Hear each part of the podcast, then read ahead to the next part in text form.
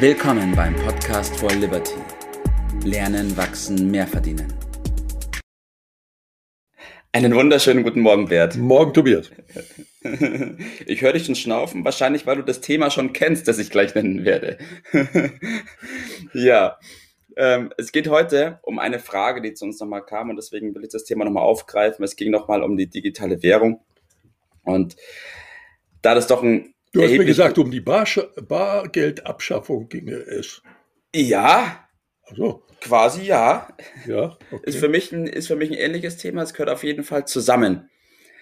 Und die so. große Frage, die natürlich aufkommt, ist bei der Thematik, warum, warum beschäftigen wir uns überhaupt mit dem Thema? Was ist denn da dahinter, dass wir sagen, okay, Bargeldabschaffung ist ein Thema, über das wir reden sollten? Ja, da müssen wir drüber reden, weil nach meiner Beobachtung äh, wird da einiges durcheinander geworfen und vielleicht gelingt es uns, das ein oder andere ein bisschen klarer rauszuarbeiten, aber vor allen Dingen auch die Dimension dieser äh, Fragestellung deutlich zu machen. Äh, und die ist gewaltig. Äh, und äh, ja. da warte ich mal auf deine ersten Fragen. Ja, perfekt. Also ich schmeiß gleich mal eine Aussage in den Raum, die nämlich auf mich zukam und die war, digitales Geld ist schlecht. Also die Aussage stammt nicht äh, von mir, äh, nee. ist auch nicht meine, meine Meinung und ich kenne auch wenige Leute, die dieser Auffassung äh, sind. Äh, das ist ein Zeichen der Zeit, dass wir diese Möglichkeit haben. Dagegen ist überhaupt nichts äh, einzuwenden. Äh, und jeder, der mich ein bisschen kennt, weiß, dass ich also ein ganz großer Freund äh, der digitalen Zahlungsweise bin. Mein, die größten, meisten Zahlungen mache ich mit meiner Apple äh, Watch, äh, nur wird die jetzt noch nicht überall akzeptiert. Also das ist schon super. Das ist damit nicht gemeint. Wo war ich was ganz entschieden dagegen habe, ist etwas anderes, was aber nicht gleichzusetzen ist, ist die Abschaffung von Bargeld. Damit ist vor allen Dingen gemeint, dass ich in meinem, wie du weißt, grenzenlosen Drang nach Freiheit ja. die Wahlmöglichkeit auch weiterhin haben möchte, das oder das zu tun. Und damit sind wir bei dem Thema, um das es geht, mhm. dass wir nämlich etwas aufoktroyiert bekommen, und das ja. ist im vollen Gange, was uns noch große Kopfschmerzen bereiten wird. Und vielleicht können wir das ein bisschen beleuchten. Ja, ja, ich glaube, das wäre ein wichtiges, ein wichtiger Punkt, darauf einzugehen, weil wie du schon gesagt hast, es geht eben nicht darum, dass wir digital zahlen. Das machen wir ja jetzt auch schon mit PayPal etc. Ist doch vollkommen easy heutzutage. Du kannst ja. doch auf der ganzen Welt heutzutage einkaufen und äh, kannst wählen, in welcher mhm. Währung, äh, mit welchem Zahlungswegen du zahlen kannst. Das ist doch überhaupt nicht das Problem. Das aber wäre auf, total auf, missverstanden. Ja, aber was ist dann der Punkt, wenn es nicht darum geht? Ja, es geht um Kontrolle, es geht um Macht. Es geht um viel, viel mehr und es ging in der Menschheitsgeschichte immer um die Macht, um einige, die herrschen wollen über andere. Und warum sollte sich das plötzlich geändert haben? Und wir stehen, das merkt man doch an allen Ecken und Kanten, vor großen Veränderungen. Und man muss einfach mal wieder in Erinnerung rufen, wer das Geldsystem innehat, beherrscht, mhm. bestimmt, der hat die Macht. Das war in der gesamten Menschheitsgeschichte äh, so und das ist natürlich auch heute so.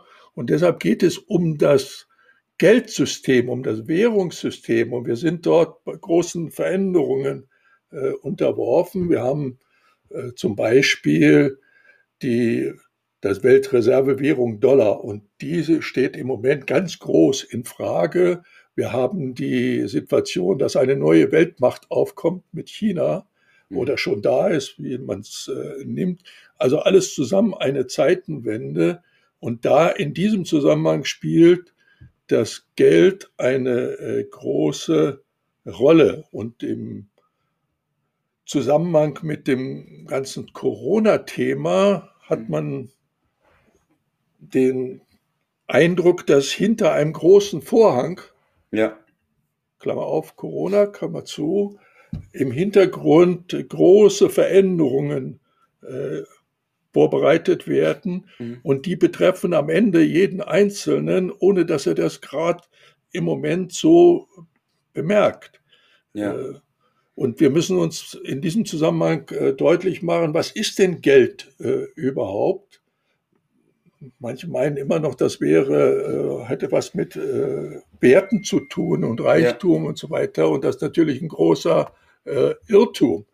Geld ist lediglich ein Tauschmittel und war immer von Veränderungen betroffen. Und im ja. Moment haben wir das sogenannte Papiergeld, seit 1971 Fiat Money, wie man dazu äh, sagt, nämlich keine rechte Deckung hinter dem Geld. Ja. Und deshalb haben wir eine enorme Ausweitung, im Moment extrem. Es wird Geld gedruckt ohne Ende. Und man muss schon sehr naiv sein, wenn man meint, das hätte keine äh, Auswirkungen dann auf den Einzelnen. Mhm. Und diese Auswirkungen die sollte man sich hinterfragen, ja. wie das im Einzelnen aussieht, wenn nämlich die Pläne realisiert werden, dass wir praktisch die Banken abschaffen. Da sind wir mitten im Gange, ja. ohne dass die große Mehrheit das überhaupt wahrnimmt im Moment. Und eine zentrale Stelle haben, wahrscheinlich die EZB, die dann über das digitale Geld alleine verfügt. Mhm. Ja, da will ich gleich nochmal einhaken, Bert. Ähm, wir haben ja auch, also wie du schon gesagt hast, wir haben halt gerade enorme Schuldenzuwachs auch bei uns überall, also komplett Europa. Warum ist genau jetzt der, der Zeitpunkt gekommen, wo die EZB sagt, okay, wir machen jetzt einen digitalen Euro? Also welche Vorteile bringt das? Also Vorteile für den Einzelnen bringt es nach meiner Überzeugung gar keine. Vorteile für den Staat äh, bringt es erhebliche, weil er die totale Kontrolle hat. Und offensichtlich ist China für viele ein großes Vorbild, wo das jetzt schon da ist, wo der Staat die totale Kontrolle über die Bürger hat, über jede Zahlung, über äh, jede Veränderung, kann damit diese Dinge, die im Moment in der Diskussion sind, nämlich Einführung von Negativzinsen, das geht erst, wenn wir eine totale Kontrolle des Geldes haben, weil sonst die Leute auf das Bargeld ausweichen können. Ja. Ja, aber wenn es das nicht mehr äh, gibt, dann äh, haben wir dort gar keine Einflussmöglichkeiten äh, mehr. Und äh, Minuszinsen sind erreicht und äh, mittlerweile sprechen die Ökonomen schon von Inflationsraten im zweistelligen Bereich, also 10 Prozent und mehr. Was das für die Ersparnisse der Bürger bedeutet, ist gewaltig.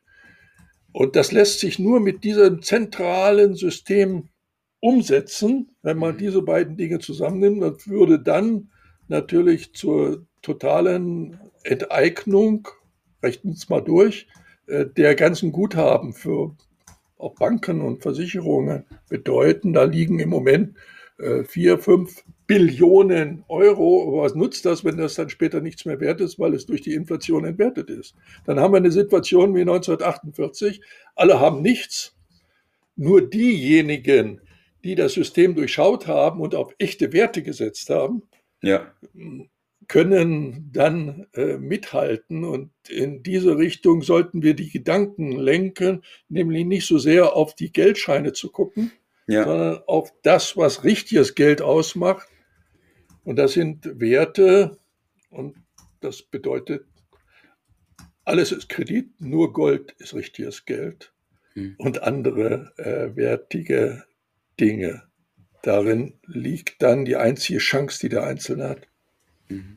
Hast du einen Tipp des Tages für uns, Bert, was wir jetzt in dieser Situation tun können, weil das der digitale Euro oder die Währung kommen? Wir müssen aufpassen. Wir müssen ja. aufpassen, dass wir uns nicht von äh, irgendwelche äh, Dinge erzählen lassen, wo dann äh, wir plötzlich merken, wir äh, können die Sache nicht mehr rückwärts äh, drehen. Beachten, die Vielfalt ist immer Freiheit. Die Wahlmöglichkeit ist immer Freiheit. Und deshalb brauchen wir immer richtiges Geld, um Nahrung, Wohnen, Mobilität und bezahlen zu können. Und das ist äh, richtiges äh, Geld, ist Werte und Geld. Das zu beachten ist ganz wichtig. Und der zweite ja. Tipp geht schlicht und einfach dahin, nicht naiv zu sein und sich auf den Worst Case zu, einzustellen, zu präparieren Natürlich darf man auch auf den Best Case immer hoffen. Ja. Aber nur die Hoffnung ist der Tod des Kaufmanns, ist mein Satz. Ja. Auf den Worst Case präparieren, auf den Best Case hoffen. Viel mehr können sie im Moment nicht tun. Dem kann ich auch nichts mehr hinzufügen. Bert, ich bedanke mich für deine Zeit, danke für deinen Einblick in dieses Thema und ich wünsche dir noch einen schönen Tag heute. Das war's für heute. Vielen Dank, dass du dabei warst, dass du eingeschaltet hast und vergiss nicht, uns einen Kommentar hier zu lassen und unseren Kanal zu abonnieren. In diesem Sinne, bis zum nächsten Mal und dir einen schönen Tag.